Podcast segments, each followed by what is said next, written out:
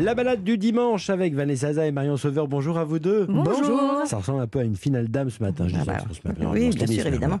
Euh, Vanessa Cap sur le centre Val de Loire pour le Festival international des jardins de Chaumont-sur-Loire. On y est là. On y est, on est en, au bord de la Loire. Alors on est à quelques kilomètres de Bois et d'Amboise, hein, pour ceux qui savent pas forcément où c'est hein. on est à seulement deux heures en voiture de, de Paris. C'est vrai que c'est un lieu extraordinaire. Il, est chargé d'histoire. Euh, il y a eu comme propriétaire euh, Catherine de Médicis, Diane de Poitiers. Euh, beaucoup plus tard, la princesse de Breuil, qui a fait de Chaumont un épicentre de la belle époque.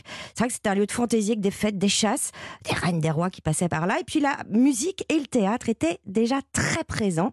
Et ce qui fait qu'il y a toujours eu une vie culturelle Mmh. très particulière qui a donc influencé ben, un peu ce qui se passe aujourd'hui artistiquement dans les, dans les parcs de Chaumont-sur-Loire. Et on comprend mieux du coup Mm. la nature du, du festival qui fête ses 30 ans cette année, si je me trompe pas bien évidemment. Exactement. Quelle culture, Ah, Thierry Dagiral, je suis impressionnée. attendez. 30 ans qui ont donné naissance à 30 nouveaux jardins cette année, des jardins issus d'un concours international des jardins sur la thématique du jardin idéal.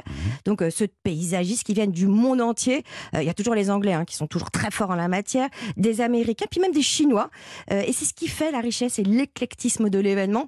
Chantal Colléou-Dumont, qui est la directrice du domaine de Mhm. Chaumont, euh, bah, nous transporte dans ces nouveaux jardins.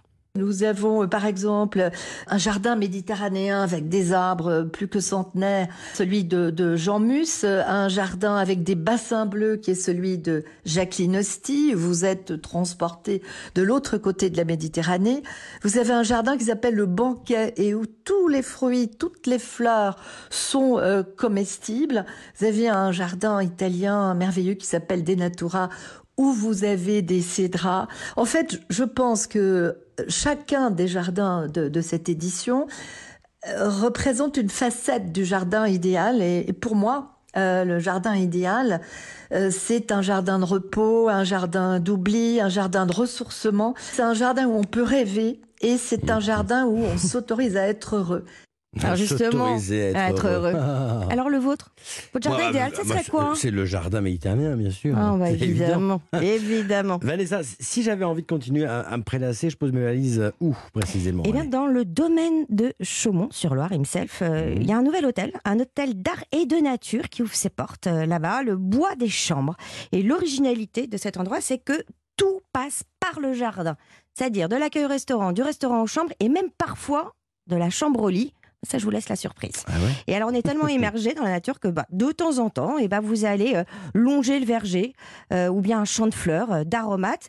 Et puis pour finir, cerise sur le gâteau, il y a un restaurant, Le Grand Baume, qui est basé euh, sur la naturalité, Super, évidemment. Et euh, c'est une belle petite nouveauté Ah bah oui, justement dans le centre-val de belle Loire. Bulle, belle bulle pour, pour décompresser. Merci beaucoup Vanessa. Marion, euh, balle de match avec vous aux parents en Normandie. Et là, ça jupette.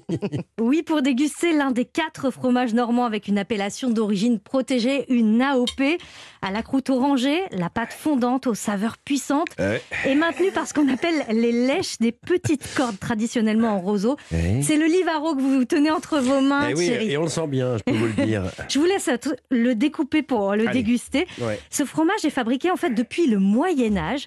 Les paysans utilisaient euh, le lait des vaches pour faire du beurre et de la crème et le lait écrémé était donc transformé en fromage, en livaro. C'est un fromage maigre et encore aujourd'hui Ah bon le fromage le moins gras de toutes les appellations d'origine protégée de France. D'accord, d'accord. Oui. Comment on obtient sa couleur euh, orange? Attendez, j'essaye de couper. Oui, la couleur de la croûte, comme Ouais. ça, ça c'est grâce au travail pendant l'affinage dans l'une des quatre fromageries qui fabriquent du Livaro. Ouais. Il y a deux producteurs fermiers qui transforment le lait de leur propre troupeau en ce fromage, Mhm. Comme Lison Mansois de la ferme de la Mondière, c'est à Orbec dans le Calvados. Mhm. Et elle nous explique comment donc la croûte prend cette couleur. La couleur caractéristique euh, orangée du Livaro est obtenue par des, des soins, on appelle ça en affinage.